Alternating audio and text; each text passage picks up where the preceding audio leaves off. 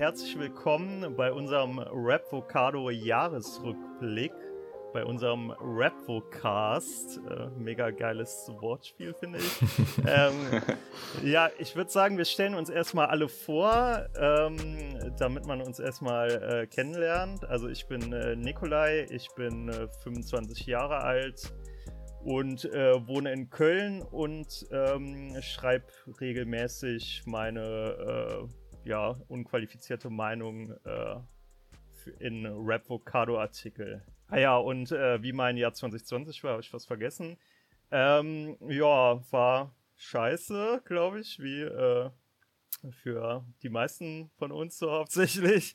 Und äh, das, äh, der einzige Höhepunkt meines Jahres war, dass ich äh, nach Köln gezogen bin von Trier, aber sonst ist auch nicht sonderlich viel bei mir passiert. Ja, genau. Ja, moin. Ähm, ich bin Patrick, ich bin ebenfalls 25 und ich komme aus dem wunderschönen Trier. Und ja, viel zu 2020 kann ich auch nicht sagen aus persönlicher Sicht. War wohl für uns alle ein ziemlich langweiliges Jahr. Ähm, aus musikalischer Sicht fand ich, dass 2020 zwei Facetten hatte. Zum einen während des ersten Lockdowns gab es so unglaublich viele neue Songs, unglaublich viele Künstler, die released haben, was ich persönlich ziemlich geil fand. Aber ich glaube, dass man halt einfach deswegen schon äh, im ersten Halbjahr das komplette Pulver verschossen hat, weil jetzt im Moment während des zweiten Lockdowns haben wir einfach so eine Flaute an Releases. Deswegen würde ich sagen, 2020 aus musikalischer Sicht so mit einem positiven und einem negativen Gesicht. Ja, mein Name ist Jan, äh, ich bin 20 Jahre alt, bin also vom Alter her der Jüngste hier und auch generell der Jüngste, der bei diesem Projekt mitmacht. Äh, mein 2020 war tatsächlich sehr gut. Also natürlich so scheiße, was alles passiert ist, aber ich habe sehr viel Persönliches erreichen können. Und musikalisch würde ich mich da echt dem Patrick anschließen.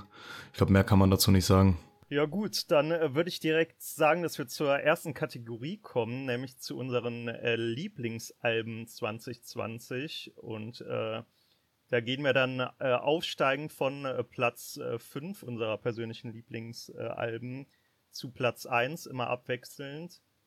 Und äh, da fange ich direkt mal an. Ähm, leider sind bei mir äh, das Album Techno von Fidel Castro, der auch in meinem Spotify-Rückblick mein meistgehörter Künstler tatsächlich war, und äh, Orson's Island von Orsons rausgefallen, weil die 2019 erschienen sind. Ähm, deswegen sage ich dazu jetzt nichts aus äh, Zeitgründen. Mein Platz 5 ähm, war das Album Millennium von Use You. Ähm, es kam im Juni raus und äh, der hat da echt äh, für mich als äh, so äh, Oldschool-Fan, ähm, würde ich mal sagen, sehr geile Boom-Bap-Tracks drauf und ähm, ja, Hater würden jetzt vielleicht sagen, so ein bisschen Studentenrap-mäßig, ja, meinetwegen, aber ist schon, äh, schon geiles Storytelling drauf. Und ähm, ja, ich mochte, glaube ich, fast äh, jeden äh, Song vom Album. Äh, mir fällt da jetzt kein, kein Lückenfüller oder so ein. Ähm, ja, genau, das wäre mein Platz 5. Dann mache ich mal weiter. Ähm, bei mir gibt es jetzt einen krassen Bruch zu Nikolai, ähm, weil ich jetzt ein Album mir ausgesucht habe für Platz 5, was man nicht unbedingt im Hip-Hop-Bereich einordnen muss. Und zwar habe ich mir von The Weeknd After Hours ausgesucht. Ähm, aus dem Grund, dass The Weeknd aber auch aufgrund seiner Beziehungen in den Hip-Hop-Bereich und weil diverse ähm, Hip-Hop-Künstler wie Travis Scott, äh, Kendrick Lamar und so weiter an The Weeknd immer auf ihre Songs genommen haben, äh, de dennoch seine Wurzeln im Hip-Hop hat. Und ich fand, dass sein Album gerade für dieses Jahr echt ziemlich cool war, allein aufgrund der Vibes, äh, dieser depressiven Vibes, dieses äh, äh, nachts mit dem Auto durch die Gegend fahren und man kann die Musik dabei pumpen. Das war dieses Jahr, was man auch noch anhand der restlichen Liste bei mir erkennen wird, äh, so ziemlich der Vibe, den ich an Musik gefühlt habe. Und auf dem Album waren ebenfalls extrem viele Hits, die man auch jetzt noch, das Album ist glaube ich jetzt schon auch äh, ein halb, halbes Jahr alt, ähm, hören kann ähm, sowie Blinding Lights war, waren ziemlich viele Chart-Hits dabei, ähm, aber allgemein äh, The Weeknd äh, hat eine super Stimme, macht meiner Meinung nach super Musik. Deswegen hier mein Platz 5 für die Liste. Ja, ich wünsche, ich wäre drauf gekommen, weil der war tatsächlich mit vielen Songs bei mir auf meiner Top-Liste bei dieser Spotify Wrapped Up. Ähm, aber ich komme mal zu meinem Platz 5. Das ist bei mir jetzt nicht so geordnet von 5 ist das Schlechteste und 1 ist das Beste. Es ist halt einfach irgendwie frei rausgesucht. Und ähm, da habe ich das Album von äh, Vega und äh, es, das Album hieß Locke. Es ist ähm, im März, glaube ich, rausgekommen mit so um die zwölf Songs. Und Vega ist halt einfach ein, ein Hammer-Typ ähm, ich feiere die Art, wie er Musik macht, ist halt immer noch so recht oldschool, obwohl er auf diesem neuen Album quasi auch viel rumexperimentiert hat mit, mit wo er zum Beispiel auch gesungen hat, äh, viele gesungene Hooks hatte. Ähm, und ich habe ja jetzt immer so gesagt, dass ich aus einem Album dann einen Song raussuche, den ihr am besten euch anhört. Falls euch der Song packt, könnt ihr euch das ganze Album anhören. Und das wäre äh, in diesem Fall der Song mit äh, Montes, kein Sorry. Äh, ja, dann würde ich noch äh, weitermachen direkt mit Platz 4 äh, und dann würde ich auch vorschlagen, wenn wir dann mit den äh, Lieblingsalben durch sind, können wir noch einmal kurz drüber äh, reden, ob wir vielleicht ähm, von den äh, Alben, die die anderen jeweils genannt haben, auch selber was gehört haben und wie wir das fanden. Ähm, also mein Platz 4 ist ähm, 10 Jahre Abfuck von Zugezogen Maskulin. Ähm, eine meiner absoluten äh, Lieblingsbands. Äh, habe auch zwei T-Shirts von denen. Ähm, ich finde die einfach mega geil. Und ähm, ich mochte eigentlich auch alles daran. Allein schon, dass das ganze Album von A zum J äh, produziert wurde. Ähm, der einfach meines Erachtens irgendwie einer der besten Produzenten ist, den wir hier in Deutschland haben. Äh, dann die Themen waren geil, politisch, äh, zynisch, genauso wie ich eigentlich die Welt aussehe. Und ähm, auch das äh, Album bzw. das äh, Schallplattencover, ähm, auch ein sehr geiles Kunstwerk. Ich glaube, von Daniel Richter wurde das gemacht. Ähm, ist im August rausgekommen und äh, höre ich auch äh, bis heute immer noch gerne. Ja, coole Wahl, zugezogen maskulin. Hat es jetzt leider nicht in meine Top 5 geschafft. Aber da muss ich immer daran denken, als wir damals ähm, in, im Saarland auf dem Festival Rocco del Schlacco äh, spät nachts noch den Auftritt von zugezogen maskulin gesehen haben. Das war auch schon ziemlich cool. Auf jeden Fall Top-Wahl. Ja, mein Platz 4 ähm, ist Reezy mit Weißwein und Heartbreaks. Ähm, der eine oder andere wird vielleicht auch schon meine Review zum Album gelesen haben. Ähm, das Album ist auf der Liste, auch weil drei der Songs auf dem Album in meinen Top 5 Songs äh, der Spotify-Liste vorhanden waren. Allgemein wirklich ein super Album. Jetzt nicht lyrisch unbedingt, aber produktionstechnisch. Erstens, weil Reezy 90 Prozent dieser Beats selbst gebaut hat, also auch wenig Hilfe von anderen Produzenten nimmt und wenn, dann meistens nur Feintuning äh, oder Beratungstipps von seinen Kumpels, mit denen er generell sowieso zusammenarbeitet. Dann Reezy's Stimme. Reezy ist einer der wenigen Deutschrapper, die wirklich auch in dem Bereich Gesang top performen, die man auch wirklich versteht. Also die Aussprache immer top bei Reezy. Und ja, fast jeder Song, der von Reezy released wird, ist ein Hit. Und vor allem die Kreativität bei ihm hat man auch ähm, beispielsweise beim Song Excel gesehen. Erster Lockdown äh, und er muss ein Musikvideo drehen fast nichts ist erlaubt und er haut da ein Musikvideo raus, das trotzdem wirkt, als hätte er es äh, monatelang geplant. Von daher hat mich das Projekt einfach beeindruckt. Kaum Skips auf dem Album dabei. Von vorne bis hinten super. Und ähm, ja, ich freue mich schon auf die Tour, wenn die nächstes Jahr stattfinden sollte, weil ich da auf jeden Fall richtig Bock drauf habe. Ja. Ja, mein Platz 4 ist äh, von äh, Disaster, Klassenkampf und Kitsch, weil ich stehe auch sehr auf so oldschool gehaltenen ja, sozialkritischen, politischen Rap und da ist, glaube ich, Disaster so mit einer der Top-Ansprechpersonen hier in Deutschland. Er fand das Album echt ganz gut.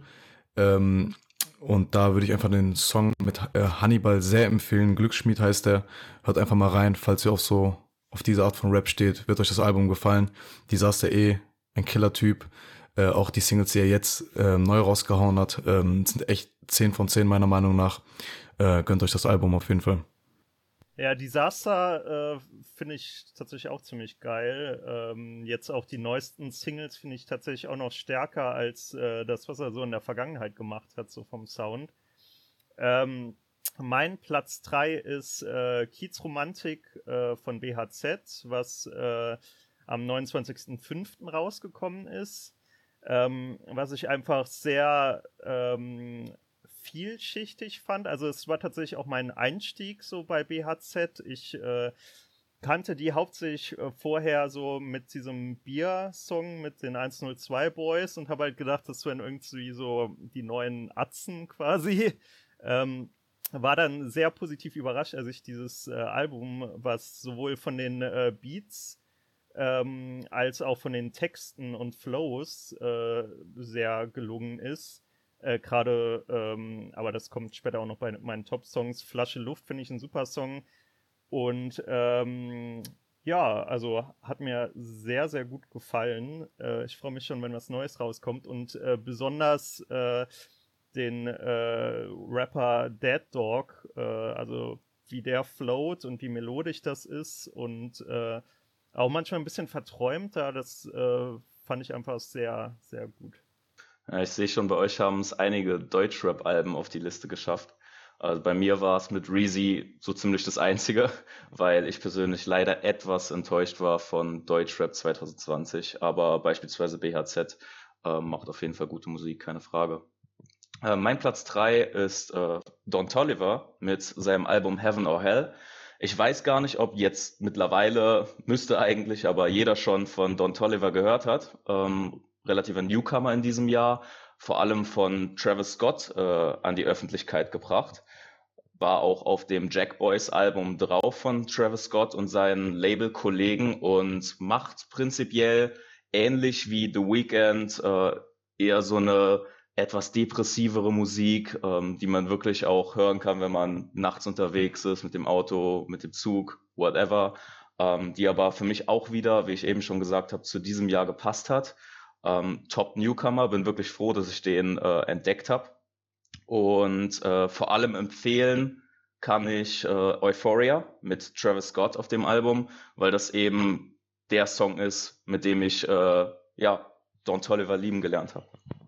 Nice. Ich, ich kannte ihn zum Beispiel echt nicht. Also ich habe seinen Namen gehört, aber ich kenne jetzt irgendwie nicht so Songs von ihm. Ähm, aber thematisch passt, glaube ich, mein Album jetzt auch so zu diesem abends durch die Stadt fahren, auf der Autobahn auf Gas drücken. Und zwar von Apache das Album Treppenhaus auf Platz drei ähm, ich habe Apache tatsächlich so, war ich letztes Jahr einer der Hater, weil ich einfach irgendwie nicht auf diese Musik klargekommen bin. Und dann dieses Jahr mit Treppenhaus, vor allem die Single-Auskopplungen, die waren einfach so brutal. Also der hat jetzt zwölf Tracks rausgehauen, ähm, ohne Feature alles gemacht. Äh, die Videos waren echt krass. Also ich glaube, Apache zieht sich jetzt auch durch den Podcast bei mir auf jeder Kategorie irgendwie mindestens einmal durch. Ähm, da vor allem unterwegs, Bläulich und Fame, ähm, die glaube ich auch alle als Single-Auskopplung rausgekommen sind, Gönnt euch das, aber ich denke mal, das kennt eh jeder von euch. Ja, Apache Treppenhaus fand ich auch äh, tatsächlich überraschend gut, ähm, wobei ich noch den äh, das Album vorher, Platte hieß das ja, glaube ich, einfach nur. Ähm, das fand ich irgendwie ziemlich ähm, schwach so, von außer halt die äh, Hits, die man so kannte, die da ausgekoppelt waren schon vorher. Aber Treppenhaus fand ich auch vom Aufbau, vom Zusammenhang ähm, hat mir auch sehr gut gefallen, habe ich auch öfters tatsächlich gehört. Ähm, mein Platz 2 ist äh, noch aus der Vor-Corona-Zeit, als noch alles äh, gut war. Oder man dachte zumindest, dass alles gut war. Ähm, und zwar das Album Golem von Tarek KIZ. Das kam am 31.01. raus. War auch sein erstes äh, Soloalbum. Ähm, hat mir vor allem gefallen aufgrund der Beats. Die fand ich sehr stark. Äh, die Hooks waren auch super. Und äh, was mir eh immer gut gefällt, wenn so Künstler auch mal ein bisschen äh, persönlichen Einblick äh, abseits dieser Standardfloskeln irgendwie, ja, die Straße ist gegen mich und alle ähm, wollen meinen Erfolg sabotieren und so ein Scheiß. Ähm, da war Tarek irgendwie mal so eine richtig, richtig äh, erfrischende Abwechslung so. Ähm, hat auch äh, wieder ein sehr zynisches, äh, eine sehr zynische Weltsicht, ähm, was mir ja auch bei zugezogen maskulin ähm, sehr gefällt. Und ähm, ja, kann man aber auch so zum Nebenbei äh, laufen lassen, mal hören, einfach weil es sehr melodisch ist und die Hooks ähm, sehr, sehr gut gelungen sind. Ja, tatsächlich habe ich das Album von Tarek äh, nicht gehört, weil, was die meisten wahrscheinlich nicht verstehen werden, ich bisher noch nie mit KIZ warm geworden bin. Äh, ich weiß, KZ hat eine riesige Fanbase ähm, und ich persönlich habe einfach den Jungs keine Chance mehr gegeben, seit ich sie zum ersten Mal gehört habe. Vielleicht sollte ich das aber auch mal ändern, wenn ich sehe, dass das Album sogar bis auf Platz zwei bei dir geschafft hat. Ja, jedenfalls ähm, mein Platz zwei von St. John, While the World Was Burning. St. John meiner Meinung nach sowieso ein super unterschätzter Künstler und auch noch viel zu unbekannt. Vor allem, äh, ich denke mal, die Generation TikTok wird St. John nur durch den Remix von Roses kennen, der auf TikTok durch, ich weiß nicht, wo dieser DJ her war, aber auf TikTok durch, ja. genau aus Kasachstan, auf TikTok durchgestartet ist. Und dann habe ich das eine oder andere Mal gehört, äh, dass anscheinend St. John den Song Roses geklaut hätte von diesem DJ. Dabei ist es ja original eigentlich St. John's Song. Das hat mich sehr traurig gemacht, weil ich den Künstler echt geil finde. Auch wieder, das zieht sich hier bei mir durch mein komplettes Jahr durch. Musik, die ich nachts höre, die ich beim Autofahren, man ist auf der Autobahn, gibt Gas, hören kann ein verdammt cooler Künstler, verdammt super Stimme, kommt für mich sogar ein kleines bisschen an The Weeknd ran von seiner Art her, aber eben noch mit mehr Rap-Einfluss. Ähm, und das Album von vorne bis hinten kein Skip, jeder Song top. Und da will ich auch nicht mal einen Song empfehlen, weil wer das nicht gehört hat, hört euch definitiv St. Johns Album an. Ja, wir kommen zu meinem Platz 4. Ähm, es ist das weiße Album von Haftbefehl. Äh, Haftbefehl, ich bin, ich bin ein Riesenfan seit Jahren. Äh, vor allem mit Russisch Roulette, finde ich, hat er so, hat er so damals ein Statement gesetzt. Und ähm, jetzt hat er halt so, es ist viel Anlehnung an Russisch Roulette, es wurde, wollte ja, glaube ich, auch eigentlich Russisch Roulette 2 sein. Wurde jetzt DWA genannt. Es sind Killer-Tracks drauf. Hammer-Features hat er auf dem Album, also von Gucci Mane bis Shindy zu UFO.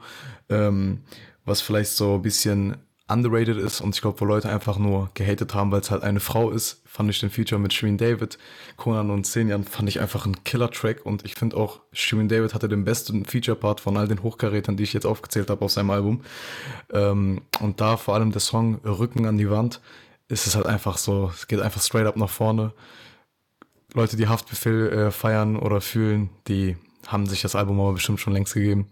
An der Stelle würde ich auch gerne nochmal einen Shoutout an Sheeran David geben. Leider auch nicht in meiner Liste drin, aber wie du schon gesagt hast, finde ich Sheeran David allgemein ziemlich underrated. Auch falls ihr den Song mit Luciano auf seinem Album gehört habt. Bin jetzt nicht der riesen Luciano-Fan, aber der Track mit Sheeran David war schon ziemlich nice.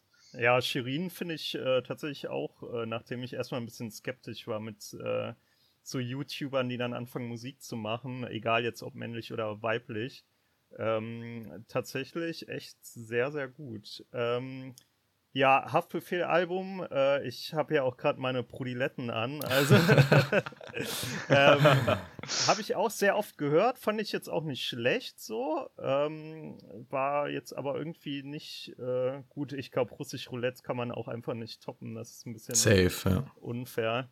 Ähm, mein Platz 1 war, äh, um nochmal hier ein bisschen so den äh, Germanistik-Studenten raushängen zu lassen, äh, Antilopengang. Ähm, auch, äh, glaube ich, äh, unter sehr vielen Rap-Fans immer ein bisschen skeptisch beäugt, als so die, ähm, die Klugscheißer, der so Klugscheißer-Rap. Aber ähm, Album äh, fand ich auch thematisch mal wieder. Also das ist mir immer ganz äh, wichtig, dass äh, das thematisch ähm, ja auch was zu bieten hat, sehr gut, weil äh, die Themen ansprechen, die man halt sonst im deutschen Rap äh, nicht so hört, wie zum Beispiel ähm, gibt es den Song, ähm, äh, na, wie heißt er denn? Ich muss mal kurz nachgucken. Ähm, Trendig, wo es um äh, Trennungen geht und äh, so ein, quasi so ein Anti-Liebes-Lied. Äh, ähm, wo nochmal betont wird, wie, was das überhaupt für eine Errungenschaft ist, äh, dass wir uns hier äh, in dieser Zeit im Jahr 2020 einfach so trennen können von jemandem, ohne dass da irgendwie äh, irgendwelche Konsequenzen durch Familie oder sowas natürlich auch ab und zu passiert, aber äh, generell, dass das jetzt möglich ist. Ähm, oder Bang Bang, wo es darum geht, ähm, äh, also als äh, Mann kennt man das wahrscheinlich, dieses, wenn man so 16 ist und äh, noch Jungfrau ist, ähm, und dann denkt, oh mein Gott, ich bin voll unmännlich, weil irgendwie alle meine Freunde schon angeblich, man weiß es ja nie so genau, schon Sex hatten. Und dass sie da so offen drüber rappen, dass das eigentlich kompletter Bullshit ist und man äh, sich da einfach keinen äh, Zeitdruck machen sollte und so.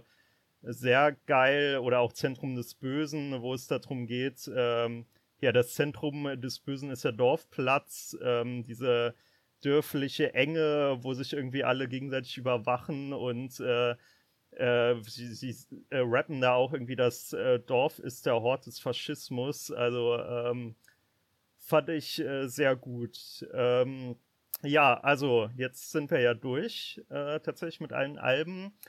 Ähm, ich weiß nicht, ob einer von euch noch irgendwas. Äh also ich glaube, ich glaube, du hast ja den Patrick ja, ganz frech durch. übersprungen hier. Oh, oh ja. hab ich. richtig, richtig. Bei mir fehlt oh, noch ein Album. Ähm, kein sorry. Problem. Das Beste kommt zum Gar Schluss. Kein Problem. Also, genau das. Nee, äh, coole Wahl mit Antilopen Gang auf jeden Fall. Vor allem finde ich bei denen immer ähm, so diese Ernsthaftigkeit kombiniert mit Humor. Super. An der Stelle würde ich gerne mal den Song Pizza nochmal nennen. Weltklasse-Song. Ähm, nee, mein Platz 1, fast vergessen, aber ähm, auch ein bisschen mit Trauer verbunden, äh, ist von Pop Smoke. Äh, Shoot for the Stars, Aim for the Moon. Äh, dieses Jahr rausgekommen. Ähm, wie die meisten wahrscheinlich auch schon wissen, wurde Pop Smoke ja ähm, dieses Jahr in seinem eigenen Haus bei einem Raubüberfall erschossen und ist dabei verstorben. Äh, dazu will ich jetzt aber auch an der Stelle nicht zu viel sagen, äh, später nochmal.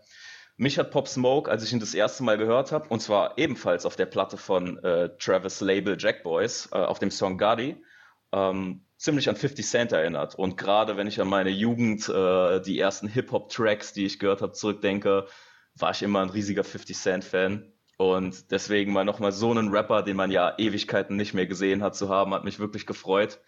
Ähm, und an der Stelle muss man auch sagen, das Album war nicht fertig, bevor er verstorben ist. Es wurde sogar höchstpersönlich von 50 Cent äh, fertig produziert und äh, enthält ebenfalls ein Feature mit 50 Cent.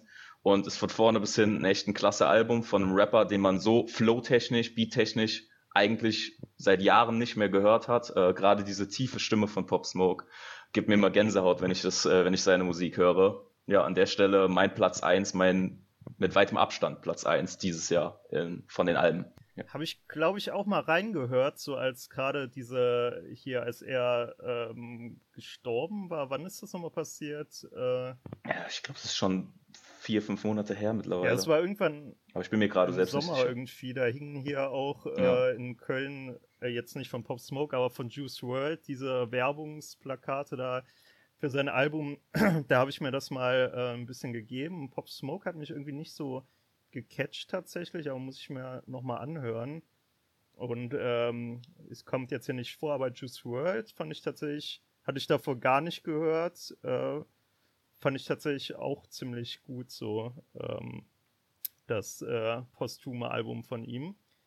Ähm, ja, hat sonst noch irgendjemand von euch ähm, irgendwie Redebedarf jetzt bei den Lieblingsalben irgendwie. Ähm, ja, möchte vielleicht irgendjemand äh, von euch über den Musikgeschmack des anderen herziehen oder so, dass alles zu wack scheiße ist oder, äh, oder sollen wir weitergehen? Also ich kann von mir aus sagen, also wenn ich vielleicht mal ein, ich finde das von Patrick die Auswahl eigentlich echt ganz gut. Äh, ich finde es auch schade, dass ich nicht auf The Weekend, Reezy und Pop Smoke gekommen bin. Ähm, aber ich habe halt generell, ich höre halt nicht so viele Alben. Ich glaube, das gleich können wir später in unserem Rap-kritischen äh, Aspekt drunter mal, kann ich darauf eingehen. Ähm, aber ich würde zum Tarek KIZ-Album sagen, dass mir das gar nicht gefallen hat. Weil ich finde es immer so schade, wenn, wenn da so eine Gruppe ist und dann macht einer was solo und dann habe ich immer das Gefühl, ja, okay, das war's mit der Gruppe so. Ist, man hat solo Geschmack gefunden, wird jetzt nicht mehr irgendwie sich mit zwei anderen den Erfolg und das Geld teilen. Und KIZ als Gruppe finde ich, fand ich halt immer ganz, ganz nice. Deswegen, und ich konnte mich irgendwie nicht anfreunden mit den Singles und mit dem ganzen Album. Album. Wollte ich nur nochmal gesagt haben. Ja, ist jetzt zum Glück, äh, ich glaube, heute Nacht kam dieses ähm, irgendwas mit Bordellrechnung hieß das ähm, äh, raus, so quasi als Promo-Album für das richtige Album, was dann nächstes Jahr kommt von KZ. Ähm, Habe ich jetzt auch noch nicht gehört. Aber in Anbetracht der Zeit würde ich jetzt einfach mal zu den Lieblingssongs ähm. Äh, weiter äh, skippen. Ähm, gehen wir auch wieder von Platz 5 hoch. Äh, mein Platz 5 ist der Battlefield äh, Freestyle von Simba. Äh, Ähm, Simba und auch Paschanim äh, finde ich einfach richtig geil irgendwie. Ähm, Simba noch einen Ticken besser als äh, Paschanim tatsächlich.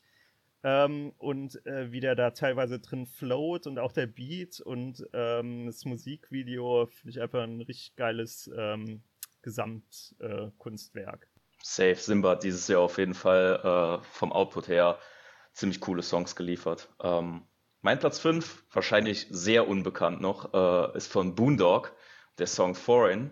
Ich will gar nicht viel zu Boondock sagen, weil wir haben später noch eine Kategorie, äh, bei der ich über ihn reden will.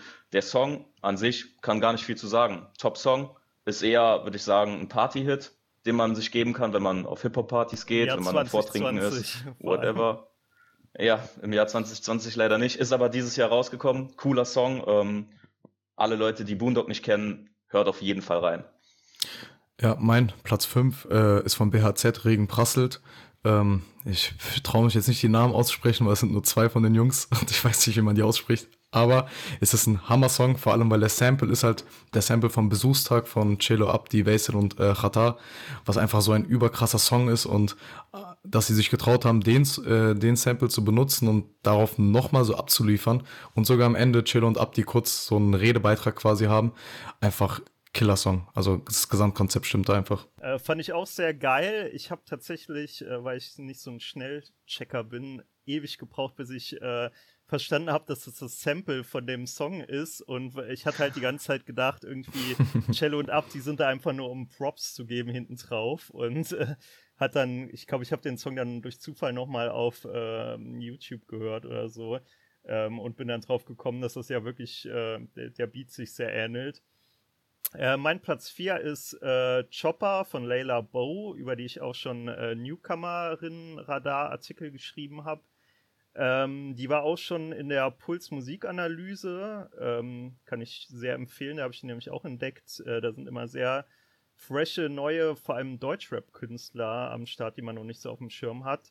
Und ähm, da habe ich aber nicht die normale Version, sondern die Above Ground Session äh, genommen. Das ist so ein äh, YouTube-Format, wo das dann nochmal live performt wird und äh, das klingt halt noch äh, quasi, also ist jetzt nicht akustisch, aber ich nenne es mal akustisch ähm, noch ein bisschen geiler als so ähm, die äh, normale Single-Version.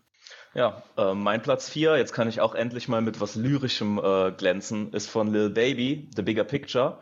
Ich weiß nicht, ob ihr es mitbekommen habt. Ähm, der Song wurde halt in, äh, im Zuge der Black Lives Matter Demos released, äh, kam dann auch auf seine Deluxe-Version vom Album, glaube ich. Und den Song hat er eben äh, ja als kritischen Song released, lyrisch auch sehr gut, also könnt ihr euch auf jeden Fall mal geben. Und die kompletten Einnahmen von diesem Song äh, hat Lil Baby auch eben gespendet äh, im Zuge der Black Lives Matter Demos, was ich ziemlich cool fand von Lil Baby, den man ja eher als so diesen harten Gangster-Rapper, der über äh, Drogen, Gewalt etc. gerappt hat, kannte. Deswegen an der Stelle auch äh, mal cool von ihm, mal was anderes und Top-Song dieses Jahr auf jeden Fall.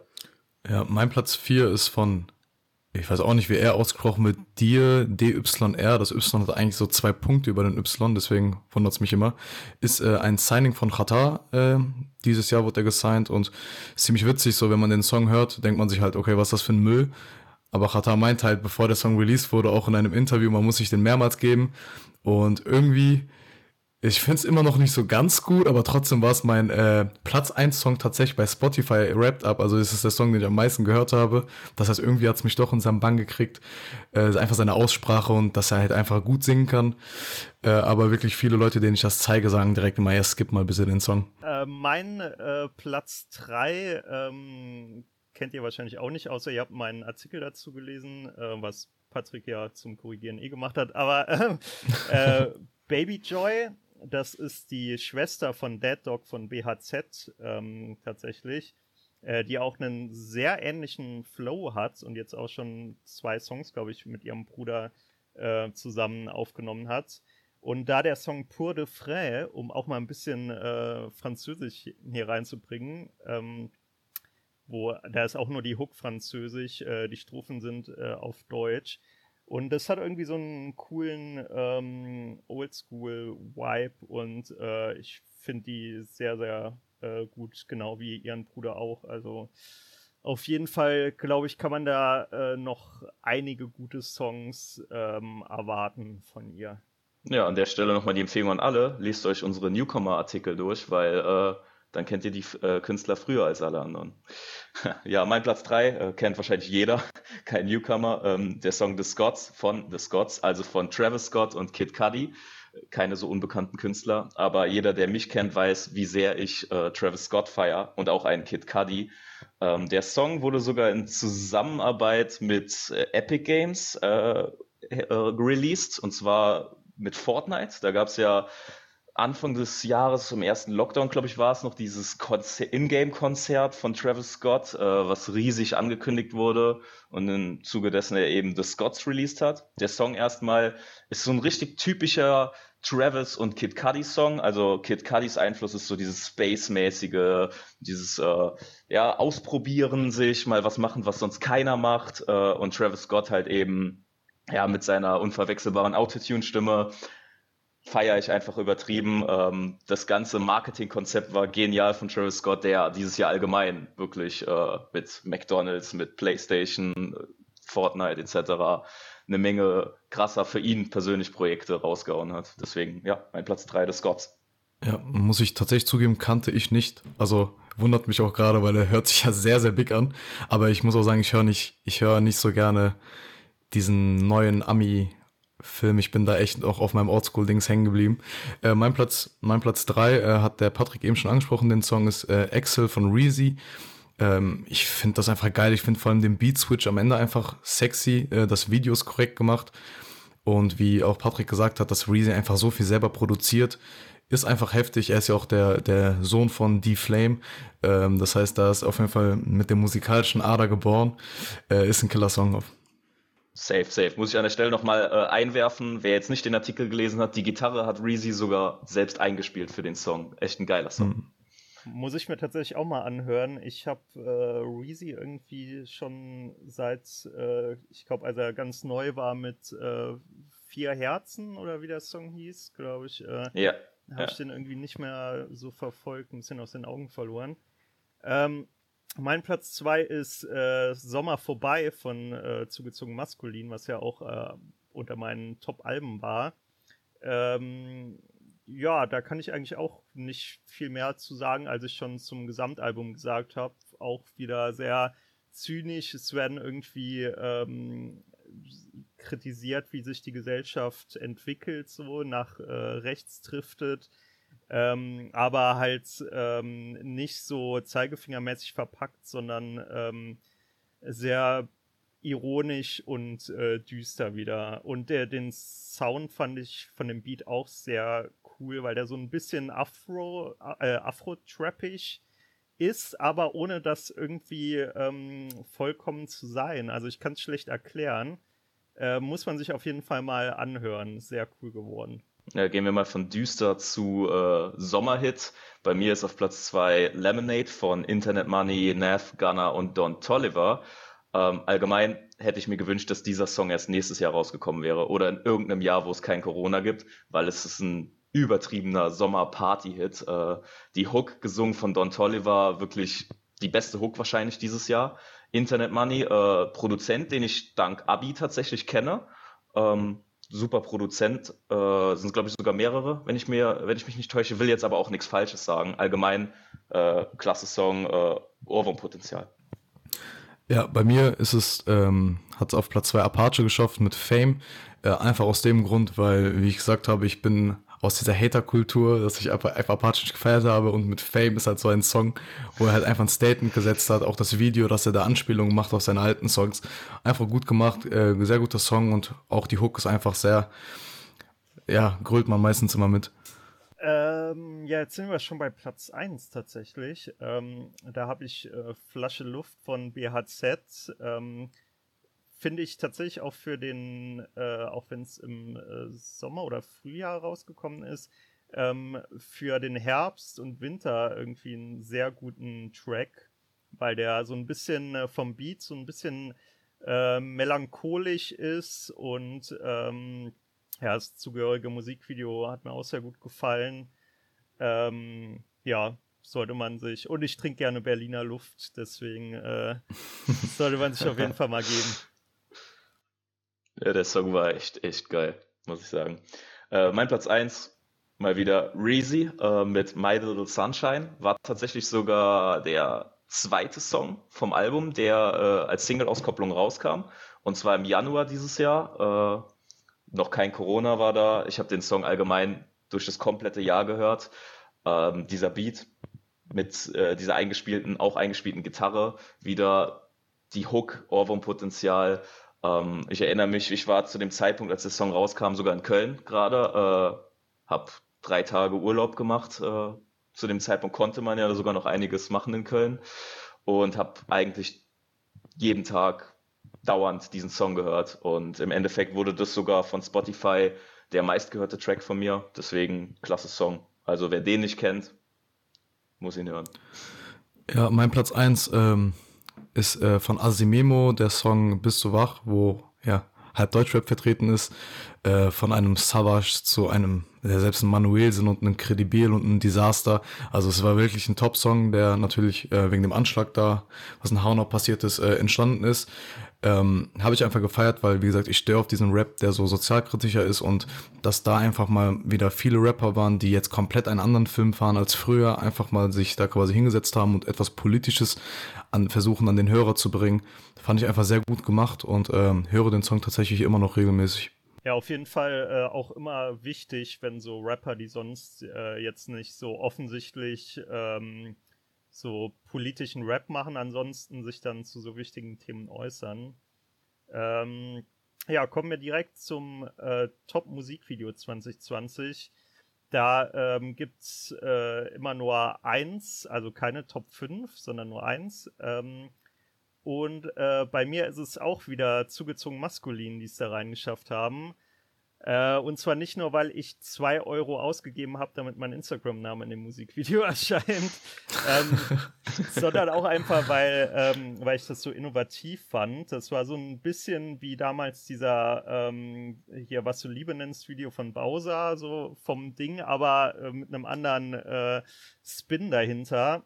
In dem Song geht es nämlich äh, darum, da wird so ein bisschen diese Erfolgsmentalität aufs Korn genommen, die so im Deutschrap herrscht. So, wenn du irgendwie äh, Gold gegangen bist, dann kannst du dir alles erlauben. Dann kannst du auch mal irgendwie wie Kollege irgendwie so antisemitischen Bullshit oder so von dir geben. Ähm, und äh, das haben die dann halt dadurch ergänzt, dass die einfach die 2 Minuten 30 oder wie lang das Video ist, Werbefläche verkauft haben und halt die ganze Zeit vor so einem äh, Greenscreen stehen, wo dann irgendwie ähm, Werbung für Bambuszahnbürsten ist und dann werden halt die ganze Zeit so ganz schlecht irgendwelche Bilder von Leuten, die da für 10 Euro so ein äh, Werbe, ähm, Werbefläche gebucht haben, eingeblendet. Irgendwie so Bilder mit den Großeltern oder so. Einfach so Photoshop-Philipp-mäßig. Ähm, ja, einfach mega originell. Äh, fand ich richtig lustig und äh, gut. Ja, klingt sehr kreativ. Hätten wir jetzt auch Top 5 Musikvideos gemacht, wäre es für mich vor allem sehr schwer geworden, weil ich persönlich bin niemand, der viele Musikvideos guckt. Also meistens höre ich mir die neuen Songs auf Spotify an, die freitags rauskommen, äh, aber gehe nicht extra noch auf YouTube und gucke mir die Videos an. Ich habe mir jetzt mal äh, symbolisch hier äh, UFO 361 notiert mit dem Song Playlist. Damit meine ich aber prinzipiell alle Single-Auskopplungen, die ähm, UFO vor seinem Album, äh, vor seinem Liebesalbum rausgehauen hat. Also das waren, glaube ich, Shit Changed, Playlist, ähm, sollte nicht sein, Games und so weiter. Also alles, was da rausgekommen ist, weil das Ganze wie ein Film gewirkt hat. Und wenn ich mir ein Musikvideo angucke, dann will ich nicht sehen, wie äh, Rapper XY mit seinem Mercedes durch die Stadt fahren, sondern dann will ich auch irgendwie eine Geschichte dahinter haben. Und gerade mit seinem Liebesfilm, den er mit dem Album gefahren ist, äh, hat er da wirklich einen Film äh, gemacht, der so ein bisschen an Romeo und Julia angelehnt sein sollte. Da gibt's natürlich auch, will ich an der Stelle nicht unerwähnt lassen, äh, auch dieses kritische Musikvideo zu Sollte nicht sein, ähm, wo er halt eben mit Selbstmord und so weiter hantiert hat, was nicht sein muss. Aber an sich äh, gute Arbeit geleistet mit den Videos. Ja, bei mir ist das Top-Video, was ich ausgesucht habe, äh, von, äh, ist neulich von Apache. Einfach, also ich können jetzt gerne so eine Videoanalyse machen, aber Ich glaube, braucht man gar nicht, aber der Fakt, dass er da mit so einer Windel und so diesen Spieldings ist und einfach so voll abgeht, ist das, das Bild allein schon reicht für mich irgendwie, äh, das hochzutun. Und vielleicht so ähm, noch nennenswert war TBC von SSIO, weil SSIO haut einfach ein witziges Video nach dem anderen raus und da war TBC, TBC vor allem einfach so krass gemacht, äh, was für Effekte da drin waren und so. Einfach, einfach witzig gewesen. Ähm, ja, TBC habe ich auch mega gefeiert. Auch das von äh, Hazada, das war ja irgendwie so Teil von so einer Wette zwischen den beiden. Ja. Ähm, ich habe mir auch äh, nochmal die UFO-Videos vorhin angeguckt und auch Apache Bläulich fand ich, ähm, also bei UFO hatte ich glaube ich nur die drei Videos äh, geguckt. Ich weiß nicht, ob da noch mehr zusammengehangen haben mit diesem, ähm, mit dem letzten Album, ähm, wo irgendwie er ja in dem ersten Video da äh, diese Liebesgeschichte irgendwie noch äh, positiv äh, aussieht und dann im zweiten Video schon äh, dem Ende entgegengeht und dann im dritten äh, er sich ja dann auch wirklich ähm, äh, die Pistole an den Kopf hält. Ähm, fand ich auch sehr gelungen und sehr gut, genau wie das Apache-Video. Ähm, ja, zu Musikvideos, ähm, äh, Patrick hat es ja schon vorhin angesprochen, ist natürlich immer ein bisschen schwer so in Spotify-Zeiten, irgendwie, wenn man äh, nicht mehr so äh, aktiv sich die Videos anguckt. So muss mich da auch immer zu zwingen, aber ich kann es echt nur jedem empfehlen, weil äh, so ein Musikvideo äh, verleiht so einem Song dann nochmal irgendwie einen äh, ganz anderen, ein ganz anderes Ambiente, ein ganz anderes Aspekt äh, ganz andere Aspekte so. Also wenn ich dran denke, wie viele Künstler ich erst, äh, wo ich erst einen Zugang zu bekommen habe, als ich die Videos gesehen habe. Also auf jeden Fall immer empfehlenswert, mal so abends irgendwie ein, zwei Stunden einfach sich durchzuklicken durch äh, Spotify, äh, durch YouTube. Ähm, ja, dann kommen wir schon zu dem wahrscheinlich äh, themenintensivsten Parts mit den äh, wichtigsten Ereignissen 2020. Die sind jetzt äh, auch nicht ähm, geordnet äh, nach äh, Wichtigkeit. Ähm, mir ist da tatsächlich auch gar nicht so viel eingefallen persönlich. Ähm, mir ist da vor allem eingefallen der, ich nenne es mal so die Trennung zwischen Arafat und Bushido, die jetzt vor Gericht ausgehandelt wird. Ähm, was ich persönlich irgendwie ein bisschen ähm, ja lustig finde, gerade wenn man früher noch der diesen äh, Leben äh, und Tod des Kenneth Glöckler äh, Song äh, gefeiert hat und äh, jetzt ähm, dass einfach äh, der Typ, der den gerappt hat, jetzt eigentlich genau das gleiche durchlebt wie K1 damals. Ähm, ja, ich weiß nicht, hat einer von euch dann noch irgendwelche Verbindungen zu dieser Trennung der beiden? Ehrlich gesagt gar nicht und ehrlich gesagt habe ich es auch wenig mitverfolgt, weil ich war früher tatsächlich ein relativ großer Bushido-Fan, ähm, habe auch seine alten äh, Alben und Songs, ähm, vor allem das Sonny Black Album war wirklich ein geniales Album, echt gefeiert. Aber seit dieser Aktion mit Arafat äh, und seitdem auch Bushido so ein bisschen aus dem Rampenlicht verschwunden ist, bin ich da selbst raus, einfach, muss ich ehrlich sein. Ja, safe. Also ich schließe mich der Patrick an. Also ich bin auch ein sehr, sehr großer Bushido-Fan gewesen. Aber was ich da anmerken will zu diesem ganzen Prozesssache ist, dass sich viele ja, andere Rapper oder auch viele YouTuber, die in die Rap-Richtung gehen, sich ja darüber lustig gemacht haben, aber selber halt in diesen Kreisen sind, wo ich mir denke, okay, also jetzt lachst du noch darüber, aber irgendwann endest du dann halt auch im Gerichtssaal mit einem von diesen Leuten und deswegen finde ich es immer sehr kritisch. Ja, auf jeden Fall. Also ich muss sagen, ich habe das früher, ich war auch zweimal bei Papa Ari essen tatsächlich, als ich in Berlin war. Einfach nur aus äh, pubertärer Dummheit nenne ich es mal, obwohl da war ich schon lange nicht mehr in der Pubertät. Ähm, Würde ich heute auch nicht mehr machen. Also ich glaube, das sind auch einfach keine Leute, mit denen man irgendwie gerne zu tun haben möchte, so die Abu Chakas oder auch so Remo Clan oder so. Ähm, ja, dann äh, Patrick, was war so dein erste, erster Gedanke an News für 2020? Ja, also das, was ich als erstes vielleicht ansprechen möchte, ist auch wieder von eher emotionaler äh, von oder ja von emotionalem Wert für mich und zwar ähm, ja der Tod von Pop Smoke dieses Jahr und äh, ich habe mir dazu noch Juice World aufgeschrieben, der zwar Ende 2019 gestorben ist, aber generell will ich jetzt nicht nur Pop Smoke damit ansprechen, sondern innerhalb der letzten Jahre sind so viele, vor allem sehr junge Künstler im Hip-Hop-Bereich an verstorben, beispielsweise auch XXX Tentacion in seinem Auto, auch bei einem Überfall, soweit ich mich erinnere, Juice World, der an einer Überdosis von Tabletten am Flughafen äh, verstorben ist. Pop Smoke wurde erschossen, Mac Miller ist an Drogenkonsum verstorben. Und ja, das waren eigentlich alles Künstler, die ich wirklich sehr mochte, deren Musik ich inspirierend fand, die ich persönlich mochte. Und ich persönlich kann mir einfach nicht erklären, wieso ähm, das so häufig vorkommt. Ich meine, das ist wahrscheinlich auch relativ schwer zu erklären, an was das genau liegt, ob das an zu wenig Aufklärung liegt. Äh, ja, ich kann es mir nicht erklären. Wollt ihr vielleicht was dazu doch sagen? Ja, also gut, bei Juice World ist das ja, ich meine, der hat es ja quasi in jedem Song äh, beschrieben, wie, wie so sein Seelenleben ist.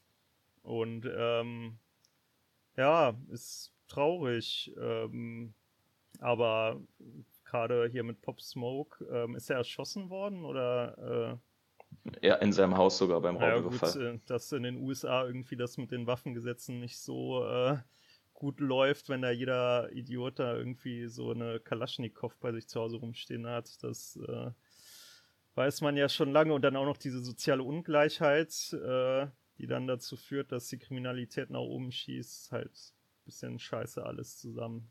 True. Ich mache einfach mal weiter mit äh, dem Ereignis, was ich mir aufgeschrieben habe. Ähm, und zwar, was ich mir gedacht habe, ist halt, dass TikTok dieses Jahr passiert ist äh, wenn man das so sagen kann, weil TikTok hat einfach wieder dafür gesorgt, dass sich irgendwie ein Teil der Musikbranche verändert hat, meiner Meinung nach. Also dieses Jahr kamen ja sehr viele Songs raus, die extra dazu kon konzipiert waren, dass irgendwie auf TikTok daraus eine Challenge wird oder ein Tanz wird und ähm, wo es dann noch einfallsloser ist als das, was Spotify schon getan hat mit der Musikindustrie, fand ich schon sehr schwach. Vor allem einfach so, äh, Künstler wie Summer Jam und Casey Rebel, die ein Collabo rausgebracht haben, was eigentlich eine übertrieben geile Albumreihe war. Und jetzt die Songs halt sehr krass auf TikTok spezialisiert waren und auch die Insta-Videos davor, hat mich einfach irgendwie sehr enttäuscht, dass da, das ist halt einfach nur noch Moneymaking. Ja, äh, da fällt mir auch ein von Drake, da dieser eine Song. Ähm, Tusi Genau, ja, mit, mit dieser Challenge, ja. da wo der sich auch extra einen Choreografen engagiert hat, damit man da irgendwie auf TikTok gut zu abdancen kann. Ähm, ja, ist traurig, aber ich denke mal, ähm, wenn man sich anguckt, so insgesamt, was so rauskommt an Musik, klar muss man ein bisschen mehr suchen, äh, aber ähm, ja, dann muss man das halt so ignorieren, was da an TikTok äh, Einweg-Hits da irgendwie fabriziert wird. Ja, da stimme ich zu. Und vor allem stimme ich dir bei dem Summer Jam Casey Rebel Thema zu. Äh, das Album, ich habe mir noch überlegt, ob ich es reviewen soll dieses Jahr. Ähm, ich habe es aber sein gelassen, weil ich hätte tatsächlich auch mir nicht mal irgendwas Positives aus den Fingern saugen können. Und vor allem steht da der Song Walla Nein für mich ganz vorne dabei, der wirklich äh, leider gar nicht mein, äh, meine Musik war, aber wie du schon gesagt hast, unverkennbar für TikTok gemacht wurde, für Video-Challenges und ja, einfach Geld draus zu machen. Ja. Ähm, ja, dann gehen wir mal weiter direkt mit ähm, meiner zweiten ähm, Nachricht, die so passiert ist, und zwar, dass äh, Kanye West ähm, zur Präsidentschaftswahl ähm, angetreten ist, so ähm, ohne quasi bei einer, also er hatte ja irgendwie erst diesen teuren Werbespot da produziert ähm, und dann äh, irgendwie angekündigt, doch nicht zu Vorwahlen antreten zu wollen. Da war er eh, glaube ich, schon viel zu spät für dran. Und dann hat er doch noch aufgerufen, äh, dass die Leute irgendwie seinen Namen da auf Stimmzettel schreiben sollen. Und ich bin mir nicht sicher, ich glaube, es waren irgendwie so 60.000 Leute oder so, die das äh, tatsächlich gemacht haben. Ähm, was ich halt äh, nach, nach seiner ganzen Trump äh, und Make America Great Again Abfeierei schon äh, mega kacke finde, wenn, wenn man gesehen hat, wie knapp das in den USA ausgegangen ist dass da dieser Typ dann einfach wegen seines äh, Egos dann da noch irgendwie ähm, ja riskiert, dass äh, Trump wiedergewählt wird, finde ich halt das allerletzte und so sehr ich seine Musik mag, ich kann mir nichts mehr, was mit diesem Typen irgendwie zu tun hat, äh, geben. Noch nicht mal einmal das äh, Watch the Throne Album, was ich früher mit JC immer mega gefeiert habe. Ich kriege einfach das pure Kotzen, wenn ich den den Namen nur höre. So ungefähr. Ja, ich verstehe deinen Ärger zwar, aber ähm, ich persönlich bin selbst auch äh, großer Kanye-Fan, also seine Musik. Aber ich frage mich, woran liegt das? Ähm, dass es auch vielleicht ein bisschen zusammenhängt mit dem Thema Juice World. Ähm, wie gehen wir überhaupt mit dem Thema Kanye West um und auch mit seiner Krankheit, offensichtlichen Krankheit? Weil oft habe ich das Gefühl, dass so eine Krankheit erkannt wird bei Juice World, bei Kanye West, aber eher dann zu Entertainment-Zwecken genutzt wird, anstatt halt auf den, auf den Menschen einzugehen und zu versuchen, demjenigen zu helfen. Weil ein Kanye West, der zur Präsidentschaftswahl antritt oder der eine Make America Great Again Kappe anzieht, der bringt natürlich irgendwelchen Zeitungen oder irgendwelchen Webseiten mehr Klicks und äh, bringt Leute zum Lachen oder wie gesagt zum Diskutieren. Und da will ich auch gerade als Beispiel Kid Cudi einfach voranstellen, der ja ähm, bekanntlicherweise selbst auch mit Depressionen zu kämpfen hatte ähm, der es glücklicherweise geschafft hat, weil er sich selbst eingewiesen hat, äh, seine Krankheit zu unterdrücken und zu bekämpfen und schlussendlich auch zu siegen. Ähm, aber viele Künstler, wie beim Juice World, der dann zu Entertainment-Zwecken auch genommen wurde, weil seine Musik halt eben äh, Emo-Rap war, äh, haben im Endeffekt den Kampf nicht gewonnen. Und deswegen weiß ich nicht, ob wir persönlich auch als die Szene und wir als Fans richtig damit umgehen. Ähm, ja, also ich habe das Thema auch in diversen ähm, Deutschrap-Podcasts, so Machiavelli-Podcast und ähm, Schacht und Wasabi und so, ähm, einigermaßen äh, verfolgt dieses Jahr. Und da war auch immer genau das, was du angesprochen hast, äh, das Thema. Ähm, ich glaube, diese Make America Great Again Kappe, da hat er ja dann auch irgendwann äh, diese absurde Entschuldigung irgendwie oder ich glaube sogar Kim Kardashian hat das dann auch ähm, behauptet, dass er sich bei Trump einschleimen wollte, um irgendwie die Begnadigung von einem afroamerikanischen Aktivisten ähm, zu erwirken, was ich sehr an den Haaren herbeigezogen, für an den Haaren herbeigezogen halte. Und ähm, ich glaube auch, dass er, also ich will mir da auch überhaupt kein Urteil über seine Krankheit bilden, nur wenn man dann sieht, dass sein öffentliches Agieren dann im Endeffekt halt, äh, ja, wäre jetzt Trump wiedergewählt worden, weil Biden irgendwie ein paar tausend Stimmen gefehlt hätten, dann hätte das halt zu noch mehr Rassismus in den USA geführt und äh, ja, es ist halt, oh, ich finde ich dann auch irgendwie ein bisschen, also die, die meisten Leute, die so psychisch krank sind, äh, äh, versuchen ja jetzt nicht für die Präsidentschaftswahl in den USA zu kandidieren. Ich finde, da muss man dann halt auch immer ein bisschen aufpassen, dass man allgemein dann irgendwie das Verhalten von Kanye West nicht als Blaupause für das Verhalten psychisch Kranker nimmt. Ähm, ja. Auf gar keinen Fall, da hast du recht. Also wollte ich nicht damit sagen. Also, was ich noch dazu sagen wollen würde, ist halt, dass so bei psychischen Krankheiten, das wird ja immer mehr und ich glaube einfach, also bei vielen Rappern, die so in Richtung Gangs Gangster unterwegs sind, die können sich das nicht leisten, irgendwie in die Öffentlichkeit zu gehen und sagen, yo, ich bin depressiv.